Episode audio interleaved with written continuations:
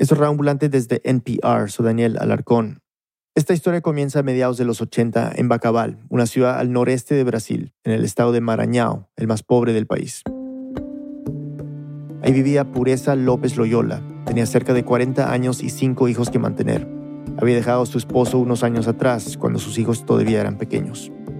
Hasta ese momento, Pureza había trabajado en varias cosas, como jornalero en el campo, limpiando casas y escuelas, y en esos años se dedicaba a hacer ladrillos. En Bacabal la producción estaba en auge y no eran pocos los que vivían de hacerlos. Aí eu comecei a fazer tijolo de pouquinho, ensinando os meninos, tudo pequenininho, todos cinco, e foi lutando. Aí a gente começou a fazer para vender.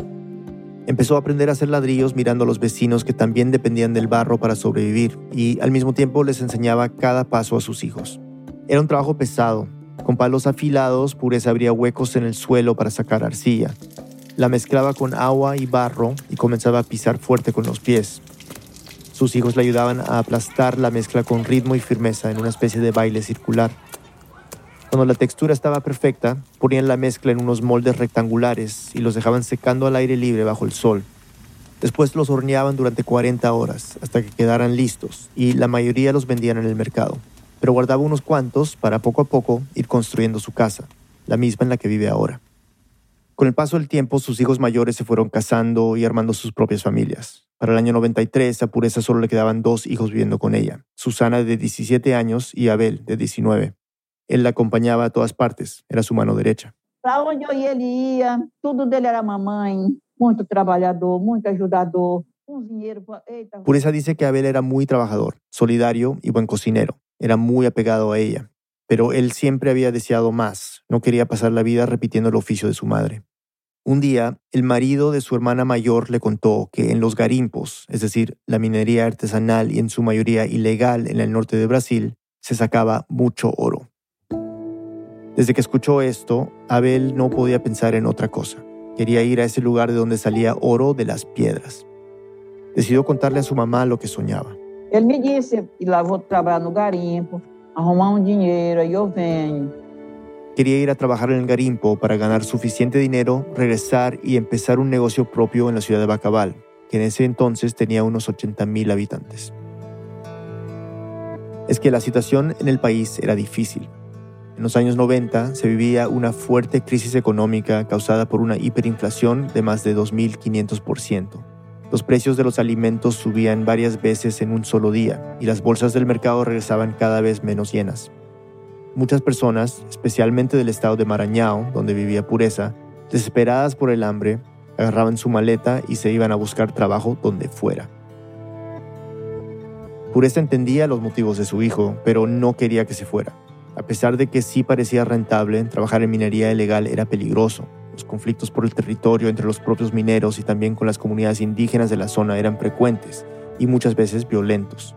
A Pureza en especial le aterraba pensar que su hijo se fuera y no regresara. Había escuchado de muchachos que se iban a trabajar en haciendas o en minas y simplemente desaparecían. Pureza le hablaba de estas preocupaciones a Abel y le insistía en que se quedara con ella fabricando vendiendo ladrillos, pero él le respondía, Eu vou, eu volto. Eu vou voltar, eu não vou ficar lá não. Iré y vendré, voy a volver, no me voy a quedar allí. Cuando Pureza se dio cuenta de que Abel sencillamente no cambiaría de parecer, le ofreció comprar el pasaje de autobús hasta Mato Grosso, donde vivía una de sus hijas, para que por lo menos viajara seguro. Lo único que tendría que hacer era cambiar de autobús en el camino. Abel estuvo de acuerdo y le dijo que esperaría un tiempo antes de irse, mientras ella se recuperaba de una lesión reciente. Unos días más tarde, el 4 de marzo de 1993, Pureza salió hacia su sembradío de yuca, maíz y vegetales. Quedaba cerca de donde vivía. Cuando el sol empezó a pegar fuerte, regresó a su casa y se encontró con una de sus vecinas esperándola en la puerta. Estaba angustiada y rápidamente le contó a Pureza que dos conocidos de Abel lo habían ido a buscar y se lo llevaron sin decir a dónde. Desde a hora que cheguei da roça, o Abel foi embora. Eu.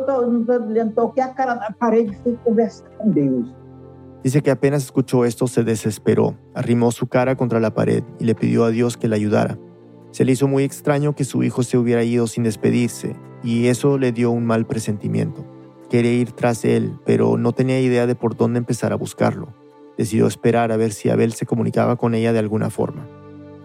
Pero pasaron unos días y Pureza no recibía noticias de su hijo. Siguió la única pista que tenía de su posible paradero y llamó a una de sus hijas, que vivía en el estado de Mato Grosso, donde están las minas a las que quería ir Abel. Pero su hija le dijo que no lo había visto ni había escuchado nada de él. Pureza se sentía perdida. Si no estaba por las minas, no sabía dónde podría haber ido. Se angustió aún más, no se sentía capaz de quedarse sentada esperando a que las respuestas llegaran a ella. Tenía que salir a buscarlo, encontrarlo y traerlo de vuelta a casa. Así Pureza decidió emprender un viaje que tendría un impacto mucho más grande del que podría imaginarse. Una pausa y volvemos.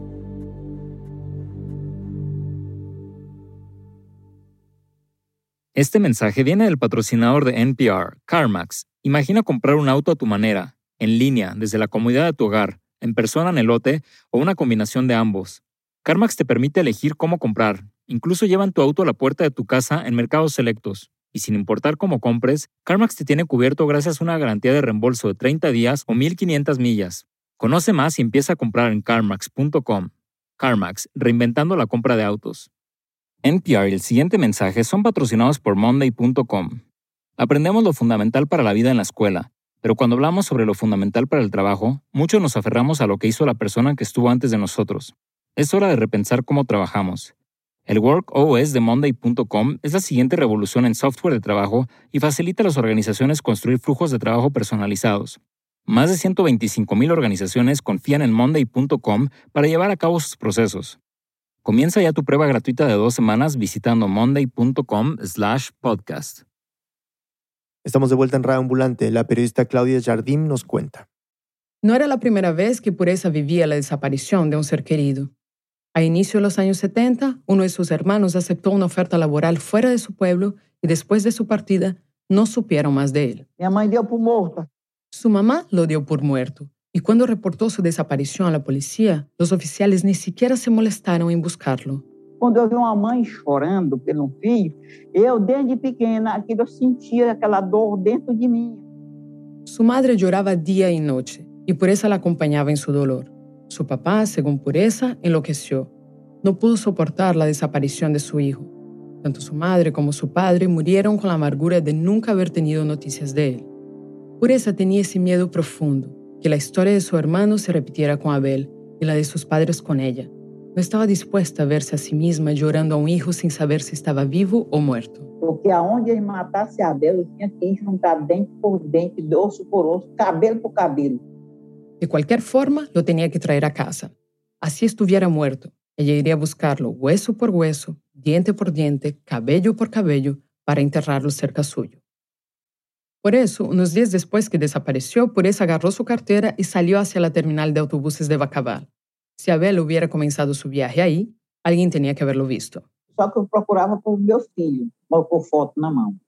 Llevaba en su mano, muy bien agarrada, una foto de Abel, un joven moreno, de cabello y ojos castaños, vestido con una camisa azul oscura, jeans y un cinturón negro. A todo el que se le cruzaba le mostraba la foto y le preguntaba si lo habían visto. Y nada. Decidió seguir su búsqueda en el mercado y en el medio de la gente que iba de compras y los gritos de las ofertas del día, Pureza caminaba aturdida, agarrando fuerte la foto del hijo. Le preguntó a los vendedores puesto por puesto y tampoco. Nada. Resignada, Pureza regresó a su casa y como es evangélica, se puso a rezar.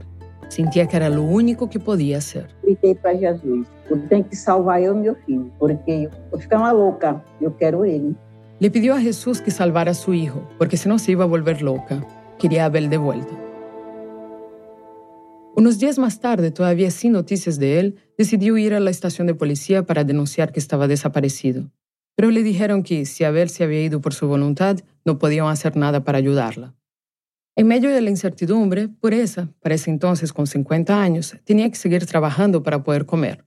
La ayudaban un par de muchachos, pero no era lo mismo. Extrañaba a su hijo, a su compañero de trabajo. En aquellos días de espera casi no se hablaba en el taller de ladrillos de pureza. Lo único que se escuchaba era el sonido de la radio que uno de sus ayudantes llevaba. Y uno de esos días, Pureza escuchó a unas personas hablar sobre el trabajo esclavo.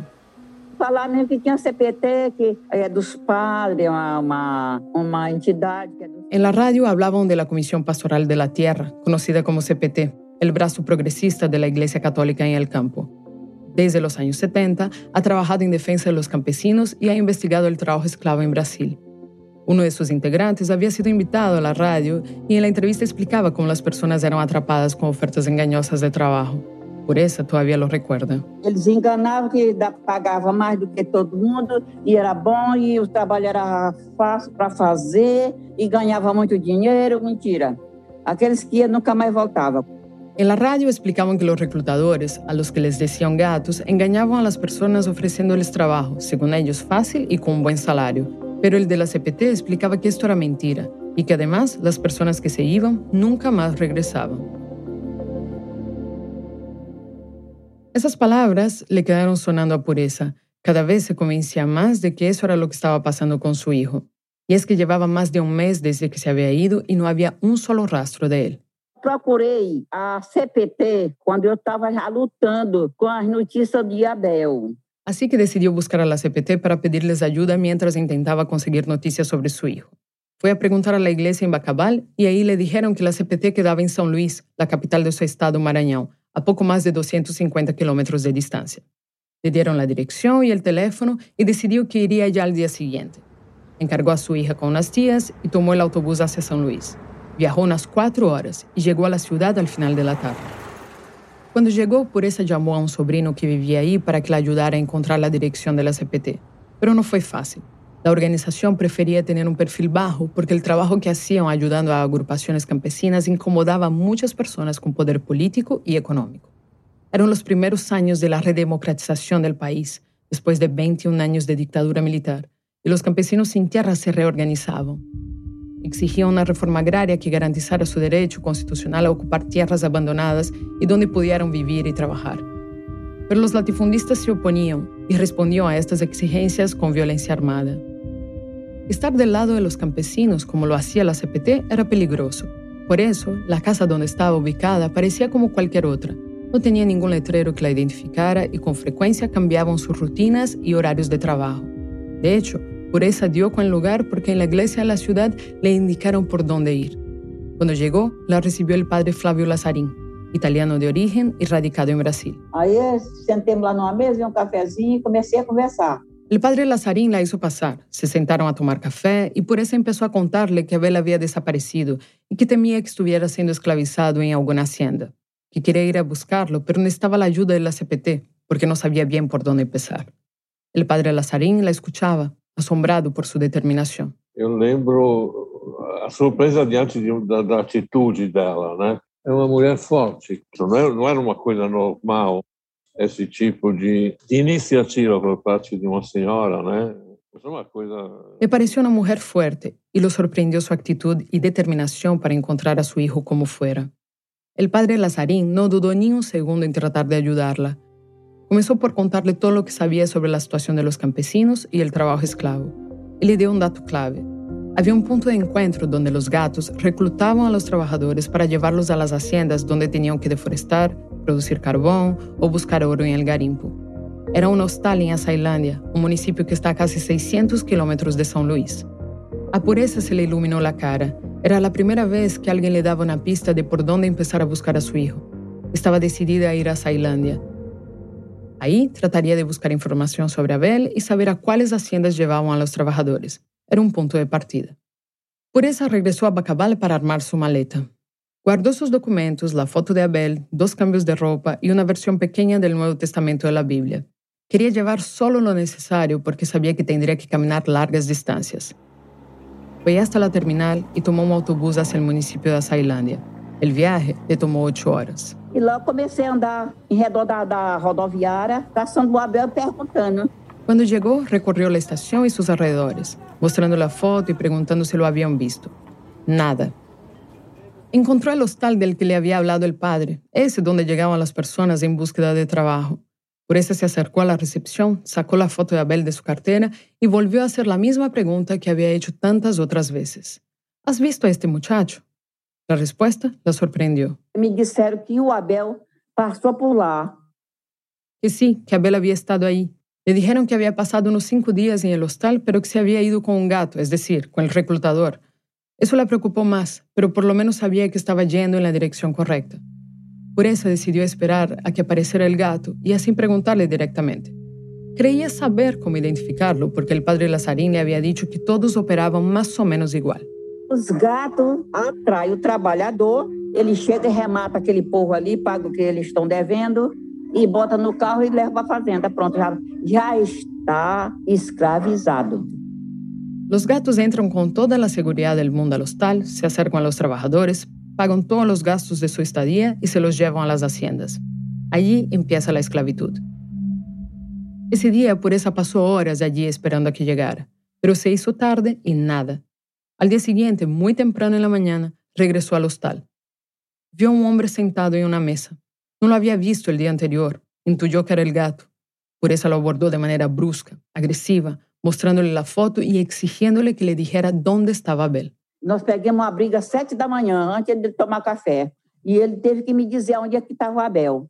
Sorprendentemente, el hombre le dijo que sí lo había visto, pero que estaba entre un grupo grande que fue distribuido en diferentes haciendas de la zona. Le nombró algunas ciudades del estado donde estaba y siguió tomando su café. Fui embora fumaçando, que doida de raiva. E aí fui procurar aí no mundo afora. De fazenda em fazenda, e cavaria em cavaria. Salió echando humo de la rabia, pero decidió que saldría a buscarlo de hacienda en hacienda, de carbonería en carbonería. Se fue de inmediato al lugar más cercano que le había mencionado el gato, en el estado de Maranhão. Comenzó a caminar por terrenos baldíos, de tierra arenosa y llena de pequeños arbustos y maleza, bajo un calor agotador. Después de caminar varios kilómetros, por eso se encontró con un portón cerrado, pero sin llave ni vigilancia. Ya era de noche, y aunque no estaba segura de que estaba en el lugar correcto, decidió entrar. No tenía nada que perder. Não foi fácil. Foi difícil para chegar só uma pessoa só. Então eu entrei devagarzinho. No fue fácil llegar hasta allí sola. Entró despacito, caminó varios metros hasta que se encontró con un hombre que parecía ser el capataz de la hacienda. El hombre la paró en seco y le preguntó qué hacía ahí. Eu disse, e o que, que a senhora anda procurando? Eu digo, meu filho, se trabalha aqui. Aí mostrou foto, ele disse, não. Ele não está aqui, não está lá na redondeza, não. Ella le mostró la foto de Abel y le preguntó si trabajaba allí. El hombre le dijo que no, que no estaba ahí ni en los alrededores de la hacienda. Por eso insistió, le pidió permiso para pasar, y él accedió.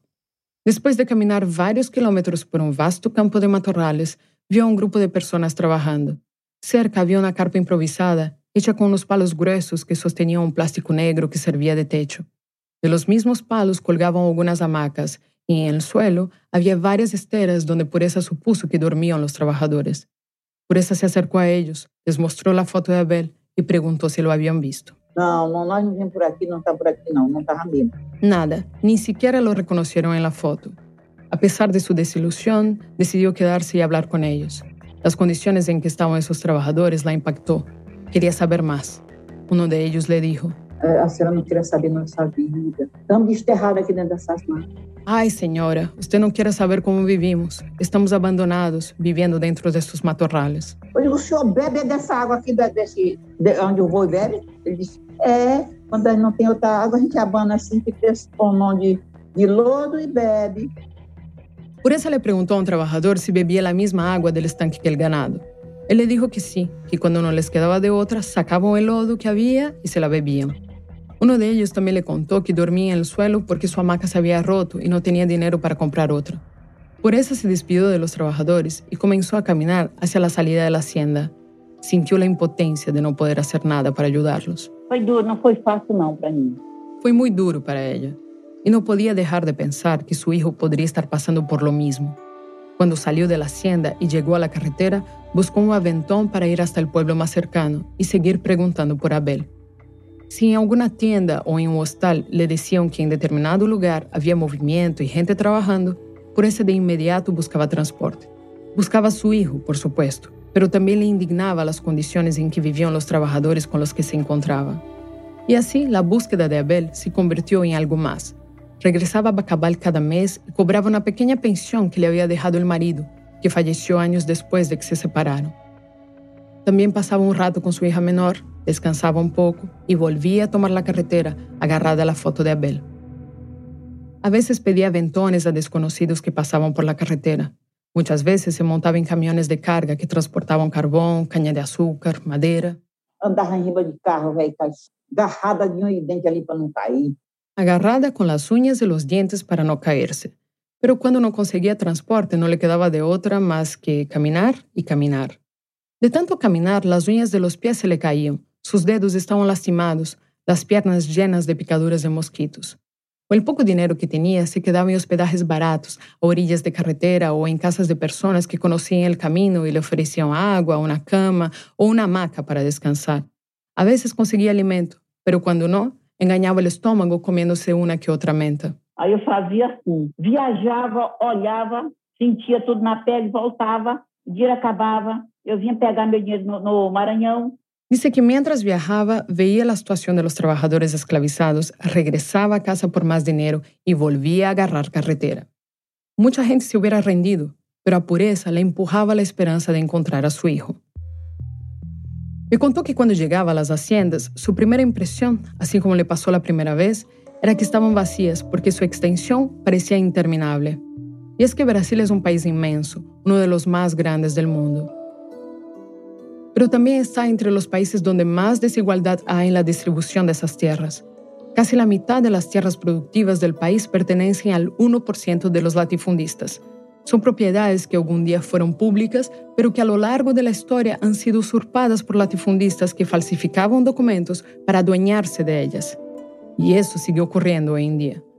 Para que se hagan una idea, un latifundio considerado pequeño puede llegar a tener el tamaño de 14.000 campos de fútbol, por eso era imposible para Pureza ver todo lo que había en cada terreno que visitaba. Pero no tenía miedo. Eu não tenho medo de onça, nem de cobra, nem de serpente, nem de homem valente, nada, nada, nada tem de mim. No temía encontrarse con jaguares, cobras, serpientes, ni con hombres envalentonados. En muchas haciendas que visitó no había nadie en la entrada, así que solo era cuestión de abrir el portón. Pero cuando se encontraba con guardias armados, ella simplemente les pedía permiso para pasar porque estaba buscando al hijo, e, surpreendentemente, la dejavam seguir. Quem que acreditava naquela mendiga? Uhum. Ela pesquisando e juntando tudo. Por essa disse, refiriendo-se a ella misma, quem poderia crer que essa mendiga estava investigando e reuniendo todo? Para os capataces, por essa não era mais que uma madre buscando a seu hijo. Não la consideravam uma ameaça para o negócio. Uma vez adentro, caminhava vários quilômetros hasta encontrar-se com os trabalhadores. Lo primeiro que hacía era preguntarles por Abel, pero la respuesta siempre era la misma. No estaba ahí. Entonces Pureza aprovechaba para preguntarle por el salario, qué comían, dónde dormían, de dónde eran, si tenían familia.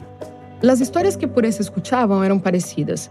Todos habían caído en las garras de algún gato, porque la oferta de tener un buen sueldo les entusiasmaba. Pero al llegar a la hacienda o a la mina, la realidad era distinta. Para empezar, sus documentos eran confiscados por el capataz. Algo que en un principio pensaban que era rutinario no cuestionaban. Luego, los encargados de las haciendas les decían que ellos mismos tenían que correr con todos los gastos que tuvieran. Porque ele compra comida, ele paga comida, ele paga dormida, ele paga a bota, ele paga o cigarro, ele paga até a água que bebe. Tenían que pagar su propia comida, que no era más que arroz o yuca, las botas, los cigarrillos, el lugar donde dormían, hasta el agua. También debían comprar las herramientas para trabajar, como el hacha y las palas para cortar la mata. Y aunque todo lo que les vendían en la hacienda era mucho más caro, a los trabajadores no les quedaba más que aceptar. Como no tenían ni un centavo, compraban todo fiado. Cuando llegaba al fin del mes, en lugar de salario, les decían que estaban debiendo al patrón por todo lo que habían gastado. Estaban esclavizados por la deuda que acumulaban mes a mes y ni siquiera trabajando de sol a sol podían pagarla. Cuando Pureza les preguntaba si habían intentado huir de ese lugar, le decían que eso era imposible porque era muy riesgoso que se el gato los agarraba, matam. Fica os, como é que diz? Os capanga. los podían matar. Sencillamente no dejaban salir a nadie. Además, la mayoría de estas haciendas estaban en lugares de difícil acceso, en medio de la selva amazónica, por ejemplo. Y gran parte de los trabajadores habían llegado desde otras zonas del país, muy lejos de las fincas. Estaban atrapados. También le contaron que en más de una ocasión los patrones los obligaban a esconderse en las matas no entendían qué pasaba hasta que después se enteraban de que había llegado la policía. Eles põem telefone lá para dentro da fazenda que vai a Polícia Federal fazer vistoria. Eles tiram os trabalhadores. Dice que cuando alguien denunciaba a la Policía Federal que había trabajadores esclavizados en una hacienda, personas vinculadas con los latifundistas y con poder político, o de la misma policía en Brasilia, les avisaban con anterioridad. Por eso tenían suficiente tiempo para esconder a los trabajadores y mostrarles una fachada a los oficiales. Y había otra cosa. Eles não vão lá para dentro do mato como eu fui. Eu fui vamos diretamente para o mato, Barrosone. Y como la policía no buscaba campo adentro, como lo hacía Pureza, no encontraban a los trabajadores. Para ella era evidente que había algún tipo de red de complicidad entre los latifundistas y las autoridades. Y aquí hay que mencionar un dato importante. Muchos de los hacendados también son políticos y ocupan cargos de diputados, senadores, alcaldes y gobernadores en Brasil. Solo para que tengan una idea, hoy en día el 44% de los diputados en Brasilia representan al Frente Ruralista, es decir, o son latifundistas o actúan en defensa de sus intereses. Mientras más personas conocía y más entendía cómo funcionaba el esquema de la esclavitud, más se desesperaba, pero eso le daba cada vez más fuerzas para seguir buscando a Abel. A pesar de que la esclavitud en Brasil fue abolida en 1888, por eso estaba siendo testigo de la esclavitud contemporánea, que en 1940 fue prohibida y que apenas en el 2003 fue tipificada en el Código Penal brasileño.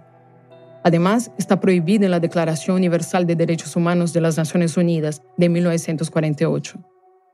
Así pasó por esa, escuchando los relatos de los trabajadores de hacienda en hacienda y con la esperanza de encontrar a su hijo. Recuerda de memoria cada uno de los municipios que visitó.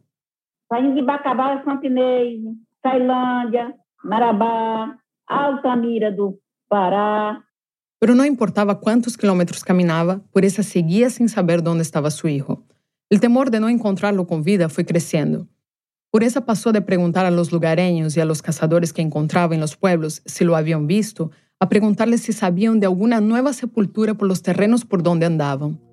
Llegó al punto de estar dispuesta a desenterrar cadáveres, sacar los huesos y llevarlos a San Luis para que los examinaran y le dijeran si era su hijo o no.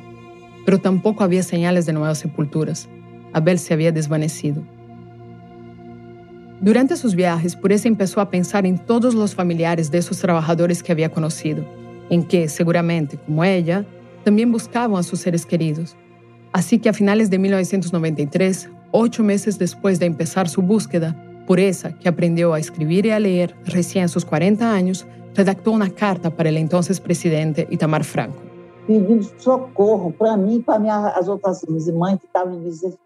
Escribió pidiendo ayuda para ella y para todas las madres que estaban desesperadas.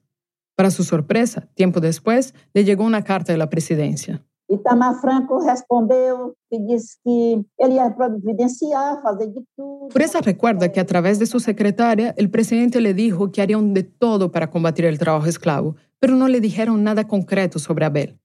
Esa respuesta tan escueta hizo que Pureza decidiera ir personalmente a hablar con el centro del poder político en Brasilia, la capital del país. Ya había pasado más de un año desde la desaparición de Abel. Era mediados de 1994, y después de un viaje de un poco más de un día en autobús, donde apenas comió, Pureza llegó a Brasilia. Tocó las puertas de la Policía Federal, los Ministerios del Trabajo y Justicia y la Procuraduría General para denunciar que su hijo había desaparecido. Les contó de sus sospechas que estaba en alguna hacienda o mina sometido a la esclavitud, como también todo lo que había visto y le habían contado las decenas de personas que conoció durante los últimos meses. Con excepción de una procuradora, en todas partes la recibieron con indiferencia y no le ofrecieron ayuda para encontrar a su hijo. O presidente não liga, as autoridades não estão se importando com isso, que é filho deles. Dice que ni al presidente ni las autoridades les importaba lo que pasaba con Abel porque no era hijo de ellos.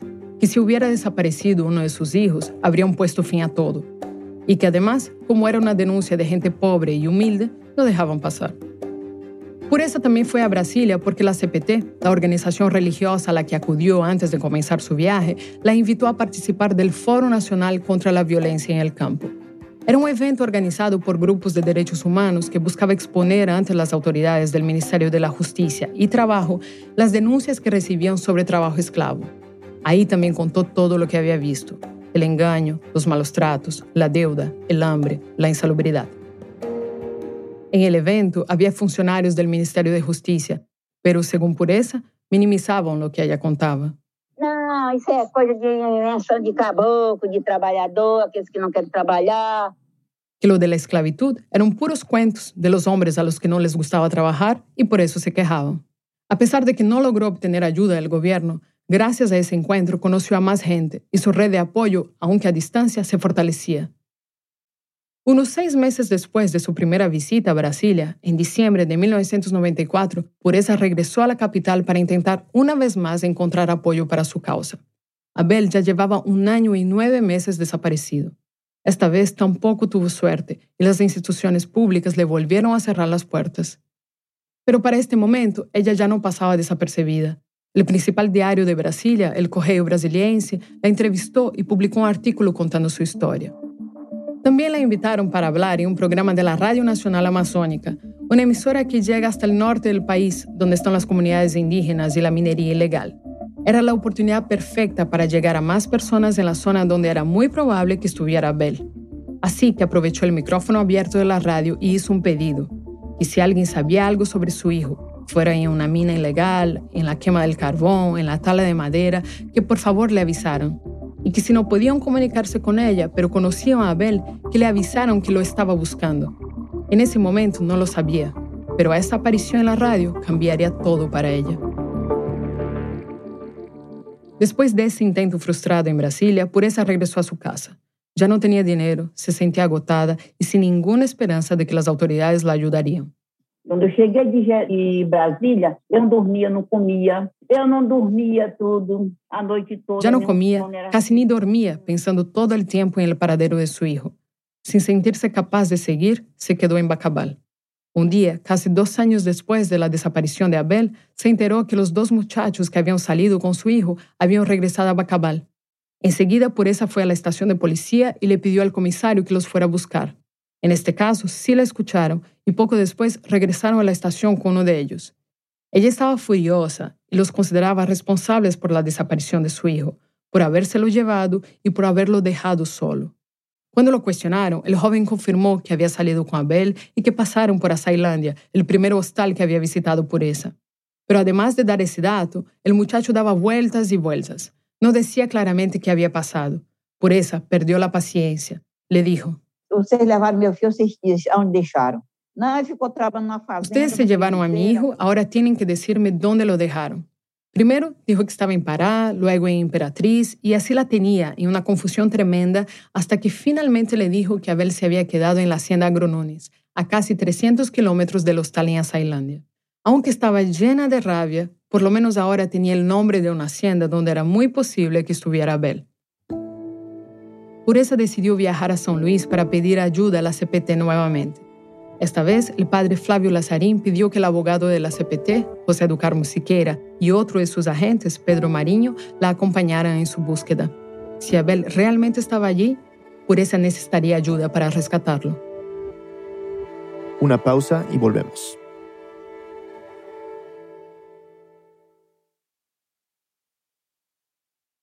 Estamos de vuelta en Radio Ambulante, soy Daniel Alarcón.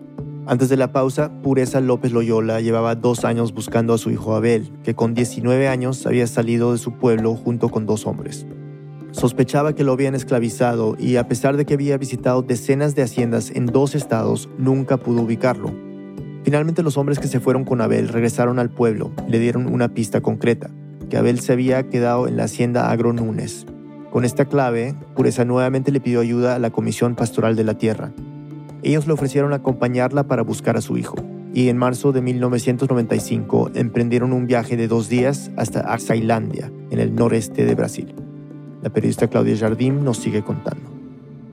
En un Toyota prestado por un padre viajaron Pureza, dos miembros de la CPT, el abogado José Ducarmo y Pedro Mariño, y Chris Gutkowski, una corresponsal del periódico Folha de São Paulo en la región.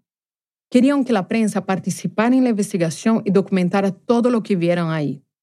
Después de un día completo de viaje, pararon a descansar en Azailandia, el punto de encuentro entre los gatos y los trabajadores.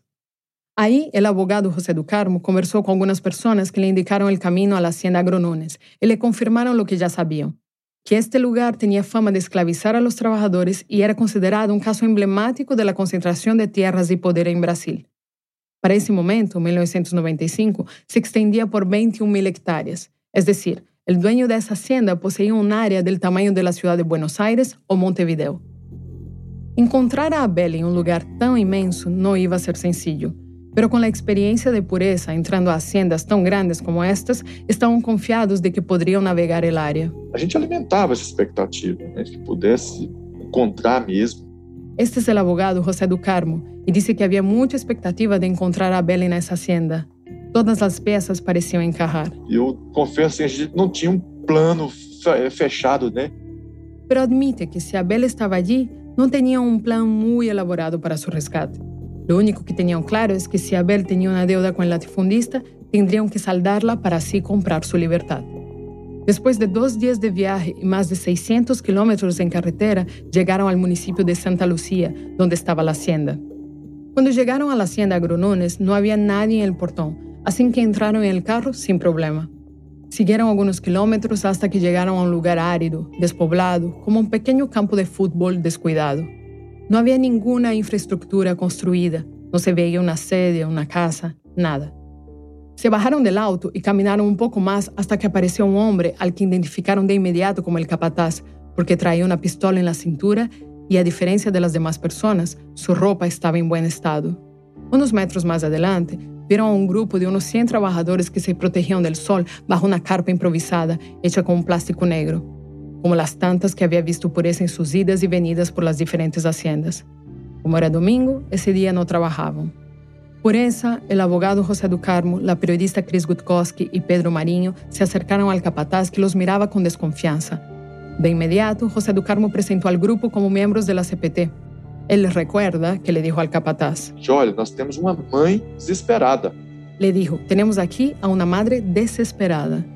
El abogado señaló a Pureza, que como siempre traía la foto de Abel en la mano. Él recuerda que cuando el capataz y un grupo de hombres que andaban armados la vieron, bajaron la guardia. Como si la presencia de esa mujer madura, frágil, con sandalias gastadas y rotas, los hubiera desarmado. Ela era uma espécie de escudo para essa nossa procura. Pureza funcionaba como una especie de escudo para entrar a cualquier hacienda, dice José. Ella se acercó al capataz y una vez más le mostró la foto de Abel y le preguntó si estaba ahí o si lo conocía.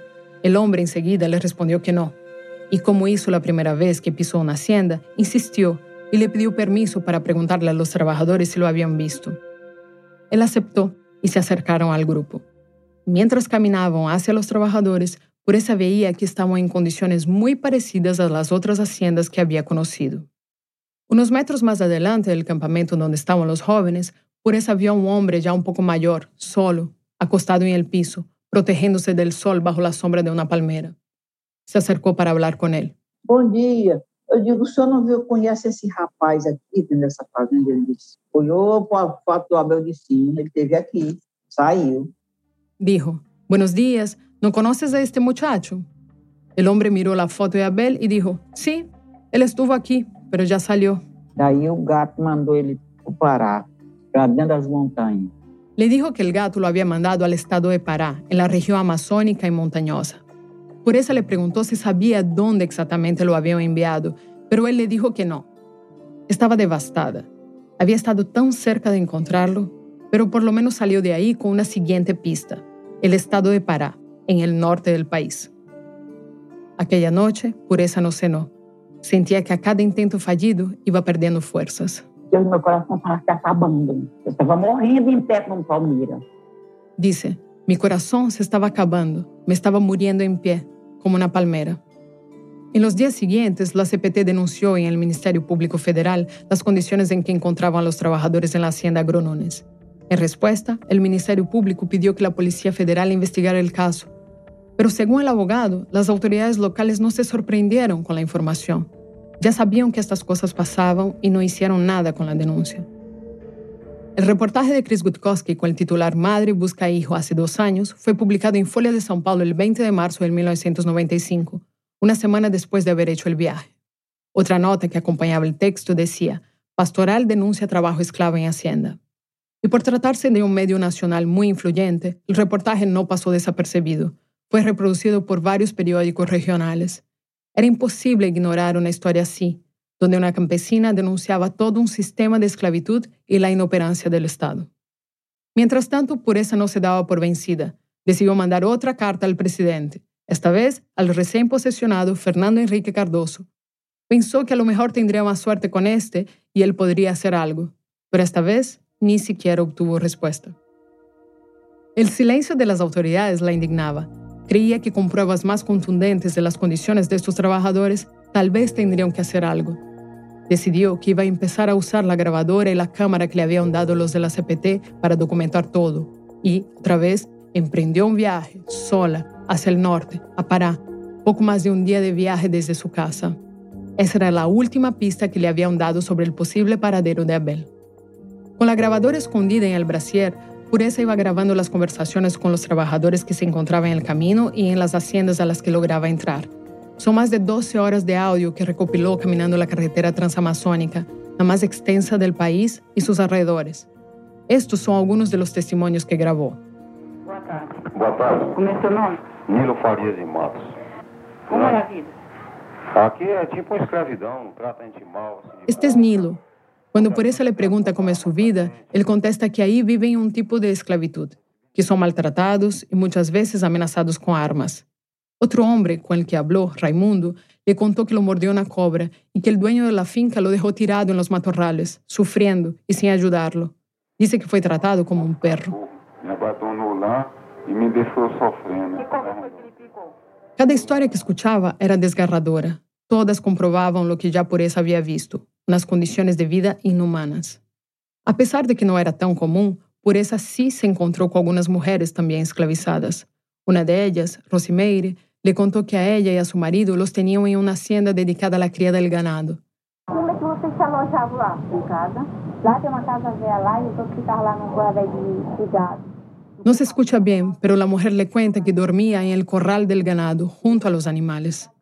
Ella y su marido trabajaron durante meses, comiendo arroz duro y sin recibir salario, hasta que llegó un día que no soportaron más.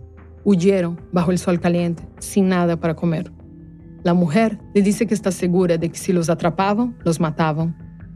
Pero logró escapar de milagro, solo con la ropa que llevaba puesta. Es algo a lo que algunos se arriesgan, morir en el intento de escapar. Y no todos lo lograban. Como le contó otro hombre, Francisco, que escapó con otros cuatro, pero que supo que ese mismo día mataron a otro trabajador que intentaba huir por otro lado. Teimasse embora, eles queriam matar? Embora matar, cara no dia que eu saí, mataram. Mientras Pureza estaba en la carretera, mantenía contacto con la CPT. A través de llamadas les contaba lo que iba encontrando en el camino y la CPT se encargaba de llevar las denuncias a la Fiscalía en Brasilia y luego llegarían hasta la Organización de Estados Americanos y a la Organización de las Naciones Unidas.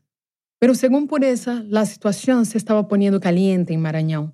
La violencia contra los campesinos y el esquema para esclavizar a los trabajadores se fortalecía, y ella y los miembros de la CPT estaban corriendo peligro. Por otra parte, Pureza se había convertido en una persona pública, una suerte de símbolo de la lucha contra la esclavitud, una persona que incomodaba a los poderes económicos y los latifundistas. Estaba tocando un avispero. Pero todo lo que Pureza había hecho hasta ese momento, los testimonios y las pruebas que había recogido, las denuncias con la CPT, los viajes a Brasilia, hablar con las autoridades, salir en reportajes de prensa, no fueron en vano. El 28 de junio de 1995, dos años y tres meses después de la desaparición de Abel, el presidente Fernando Enrique Cardoso anunció la creación de un grupo móvil para combatir el trabajo esclavo. Era la primera vez que el Estado reconocía públicamente la existencia de la esclavitud moderna en el país. Estas medidas, claro, no ocurrieron sin presión. Eran el resultado de reclamos de organizaciones internacionales como la Corte Interamericana de Derechos Humanos de la OEA y la Organización Internacional del Trabajo, exigían al gobierno que admitiera la existencia de la esclavitud contemporánea y tomara acciones para combatirla. A eso se le sumaban lo que ya mencionamos, las décadas de denuncias de organizaciones como la CPT, la presión de activistas abolicionistas, abogados y denuncias ciudadanas como las de pureza. Uno de los coordinadores del Grupo Móvil contra el Trabajo Esclavo era el fiscal del Ministerio del Trabajo, Paulo César Lima. todos conheciam a história de Dona Pureza. Ela era assim um ícone. A Dona Pureza foi uma pessoa muito importante para a existência do Grupo Móvel, porque Me dijo que todos en su equipo conocían la historia de Pureza, que para ellos era un ícono y que fue muy importante para la existencia del Grupo Móvil, en especial porque su historia y la forma en que operaba al entrar en cada hacienda era muy emblemática. de certo modo, é o estilo pureza de fazer as coisas. Decidieron entonces trabajar al estilo de pureza. Llegar a las haciendas sin avisar, entrevistar a los trabajadores en la hora en que estaban trabajando, tomarles fotografías y diseñar acciones para que fuesen indemnizados por el hacendado. Porque o maior, quanto maior for o conjunto de provas que se tenha desses eventos, mais importante será para a decisão do juiz. Lo más importante era tener la mayor cantidad de evidencias de esclavitud y las condiciones a las que eran sometidos los trabajadores. Así, el juez que manejaría su denuncia podría condenar al hacendado por privar de la libertad a sus trabajadores y exigir que los indemnizara. De lo contrario, corrían el riesgo de que el juez dudara de su declaración, así como lo habían hecho con pureza. El combate al trabajo esclavo pasó a ser una política de Estado, pero no era una prioridad. Este grupo de fiscales era y sigue siendo muy pequeño y muy limitado para cubrir todo el territorio del país. A pesar de contar con algo de recursos, el grupo móvil sintió las dificultades de pureza en carne propia. En los primeros seis meses funcionando, en el 95, apenas 84 trabajadores esclavizados fueron rescatados. Al año siguiente, con mayor conocimiento del terreno, el número subió a 425 personas. No era una tarea sencilla. El último viaje que Pureza hizo fue a sus 53 años, a las minas clandestinas en el estado de Pará. Esas minas eran, sin duda, el lugar más peligroso que había visitado.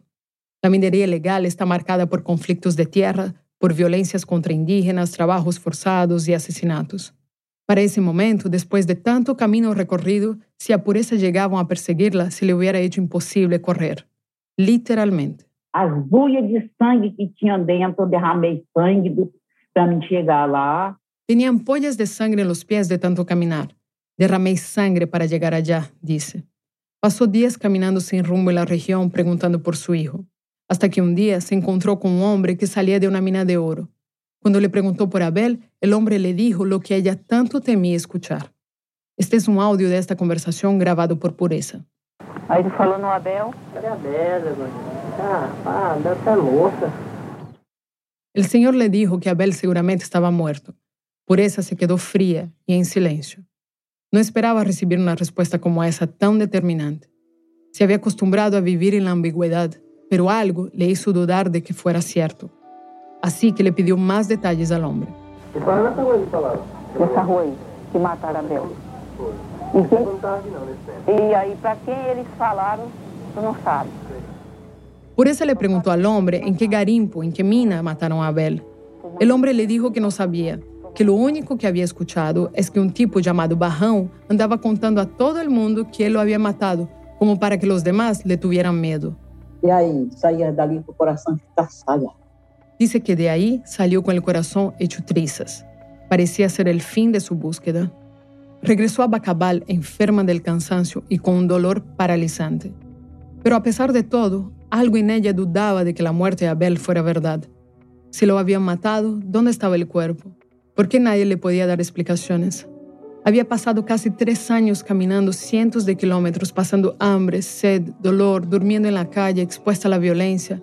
Le costaba soltar la esperanza de que apareciera con vida. Unos días después de su viaje, en abril de 1996, Pureza dice que se levantó con un sentimiento raro, algo en el pecho. Senti. A gente sente, a mamãe sente. A gente sente uma, uma previsão assim diferente, aquela coisa assim. Eu fiquei assim com o coração quando eu cheguei. Era algo diferente, un presentimiento de madre que la tenía inquieta. Ese día, cuando regresó de comprar medicinas y gasas en la farmacia para curar sus heridas, encontró algo inesperado en la puerta de su casa. Era una carta para ella. Estava escrito Abel. Aí eu peguei, rasguei logo e olhei. Conheci a letra dele. Eu digo, meu filho está vivo. Meu filho está vivo. É ele mesmo. En el sobre se leía Abel. Pureza dice que lo abrió apresurada y reconoció la letra del hijo. Mi hijo está vivo, es él mismo, dijo. Desesperada, comenzó a leer la carta y todavía recuerda lo que decía, aunque era poco. Ele escreveu pouca coisa, só dizendo que estava bem, estava trabalhando no garimpo, estava tendo dinheiro. En la carta, Abel le decía que estaba bien, que estaba trabajando en las minas clandestinas en el estado de Pará y que había conseguido algo de dinero para regresar, pero que le había dado malaria. Tuvo que gastarse todo el dinero en ir a otro estado para ser hospitalizado y recibir tratamiento. La carta no explicaba dónde había estado esos tres años ni por qué nunca se comunicó con su madre. Pureza tampoco sabía cómo Abel pudo enviarle esa carta, si tenía deudas o si tenía prohibido no salir de la mina. Era más que una prueba de vida. Eu senti um alívio no meu coração. Era cerrado. Pureza dice que sintió un alivio en su corazón, que se había cerrado desde que el hijo desapareció, A esperança eu não perdi nunca. pero que nunca perdió la esperanza.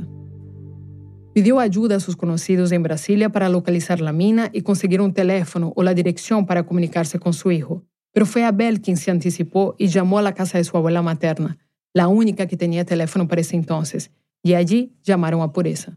Aí falei com ele, desconhecia a voz e perguntei se era o Abel mesmo, o meu Abel.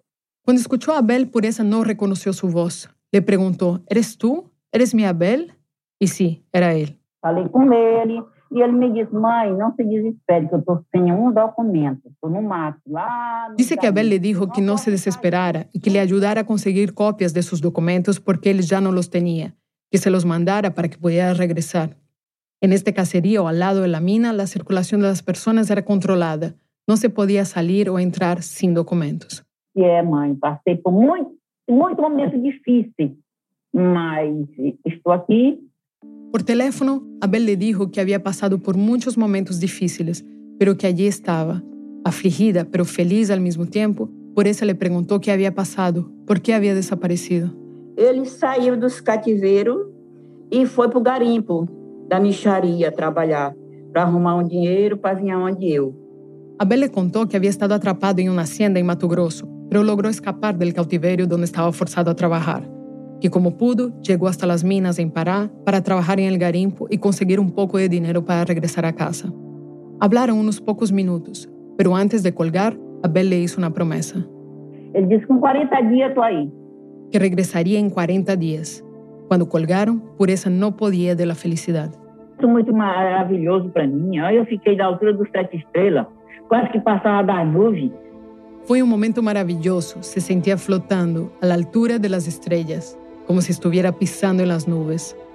Pureza se apresuró a preparar los papeles que le pidió Abel y se los mandó al caserío que estaba junto a la mina. Contaba los días para ver a su hijo y todavía le costaba creer que realmente fuera él. No lo haría hasta no tenerlo enfrente. Desde esa llamada de Abel para Pureza los días pasaban lentos, la espera parecía infinita hasta que una madrugada se despertó porque escuchó un ruido en el portón de la casa. Se levantó de la cama apresurada, prendió la luz del pasillo, abrió la puerta y salió a ver quién era. Era Abel. Estaba de vuelta. Así como lo había prometido, Abel había regresado a su casa a los 40 días. Tres años y dos meses después, madre y hijo volvieron a abrazarse. Nós se abraçamos, nós ficamos abraçados. Aí a menina tirou foto. Eu tenho foto dele junto com- comigo de madrugada. Se quedaron abrazados un rato largo, como ella había imaginado. Una de las hijas les tomó una foto de ese abrazo inquebrantable mientras ellos miraban a la cámara. En la imagen se ve a Abel con una camiseta amarilla y una leve sonrisa con la boca cerrada. Pureza sale con una blusa marrón con florecitas beige y el pelo recogido en un moño. Se ven felices. Están apoyados en una pared de ladrillos, los ladrillos que los dos habían fabricado juntos años atrás. Foi três anos e dois meses de sofrimento. Por fin tenía a su hijo junto a ella. A pesar de todo, Pureza dice que Abel estaba mejor de salud. Estaba más flaco y aún más moreno, pero no vio muchos cambios físicos en él. Ella empezó a preguntarle sobre lo que había pasado todo ese tiempo. Ele disse que é mais, é mais perigoso do que nós tudinho juntos imaginamos. Ele disse, eu perguntei para ele, ele disse, mãe, eu não posso relatar tudo, porque não sei quem, quem vem atrás de mim, ele tem um medo. Le dijo que lo que vivió era mucho más peligroso de lo que se podía imaginar y que no quería contarle los detalles porque temía que algo le pasara a ella. Pero le contó que vio cómo mataba a un hombre. También sobre las deudas que tuvo con diferentes haciendas y que trabajó en el negocio de la deforestación, luego del y finalmente a las minas de oro con las que alguna vez soñó. También le dijo que estuvo al borde de la muerte cuando una de las paredes de la mina se desprendió sobre él y quedó enterrado vivo. Cuando sus compañeros lograron sacarlo, ya estaba ahogándose. Pero eso no lo hizo desistir de estar en las minas. Él dejó su casa prometiendo ganar dinero y no estaba dispuesto a regresar hasta conseguirlo. Por eso caía una y otra vez en el mismo cuento del gato, en una espiral de deudas y engaños que no le permitían ser libre. Así, Abel fue esclavizado y, según me contó Pureza, también fue torturado. En una ocasión hasta sobrevivió a un intento de asesinato, cuando después de que logró escaparse junto a otros trabajadores de una hacienda en Mato Grosso, lo emboscó uno de los gatos. Pero las historias siempre eran contadas a medias. Para Abel, hablar de todo esto era muy difícil. Lo es hasta ahora.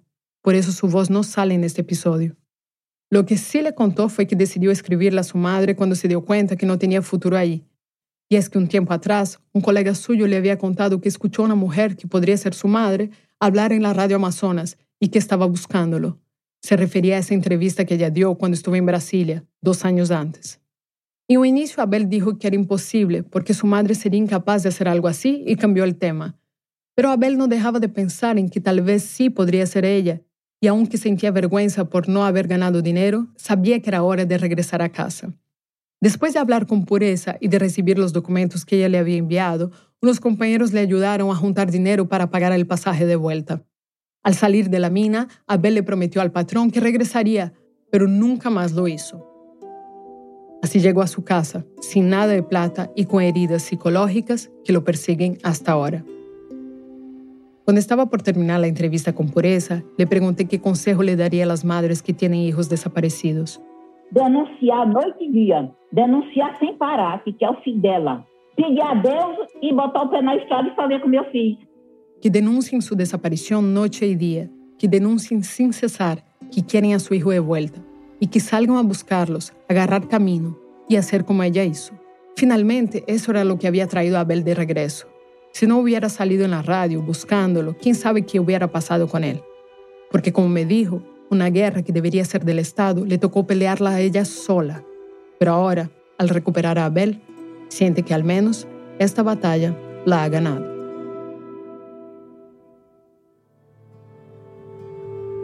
Abel vive en una casa al lado de la de su madre, en Bacabal. Tiene 47 años. En 1997, Pureza ganó un premio ofrecido anualmente por la organización Anti-Slavery International por su lucha contra la esclavitud. En 2019, su historia fue llevada al cine. Entre 1995 y 2020, un poco más de 55 mil trabajadores esclavizados fueron liberados por el Grupo Móvil contra el Trabajo Esclavo. Sin embargo, para 2016, Global Slavery Index estimaba que casi 370 mil trabajadores en Brasil trabajaban en estas condiciones. Los juicios penales en contra de los hacendados permanecen en su mayoría en la impunidad. En 2016, Brasil fue condenado por la Corte Interamericana de Derechos Humanos de la OEA por no prevenir el trabajo esclavo y el tráfico de personas. La situación no ha mejorado bajo el gobierno de Jair Bolsonaro. En 2020 dijo que la legislación contra el trabajo esclavo era excesiva y en noviembre de 2021 quitó los recursos que eran destinados a la fiscalización contra el trabajo esclavo. Gracias a Renato Barbieri, director de la película Pureza, por enviarnos los audios grabados por ella y compartir detalles de su investigación. Gracias al Frei Javier de la Central Pastoral de Tierra, Renato Viñami de la OIT, al Movimiento Sin Tierra de Brasil, al Grupo Móvil contra el Trabajo Esclavo y a la nieta de Pureza Samira Loyola. Este episodio fue producido por Claudia Jardim, es periodista y vive en Tailandia, donde empezó a investigar la industria del trabajo esclavo en el mundo. Esta historia fue editada por Camila Segura, Lizeth Arevalo y por mí. Desiree Yepes hizo el fact-checking. El diseño sonidos de Andrés Aspiri y Remy Lozano con música original de Remy. El resto del equipo de Radio Ambulante incluye a Paola Aleán, Nicolás Alonso, Aneris Casasus, Emilia Herbeta, Fernando Guzmán, Camilo Jiménez Santofimio, Ana Pais, Laura Rojas Aponte, Barbara Sawhill, Elsa Liliana Ulloa, David Trujillo y Luis Fernando Vargas. Carolina Guerrero es la CEO. Radio Ambulante es un podcast de Radio Ambulante Studios, se produce y se mezcla en el programa Hindenburg Pro.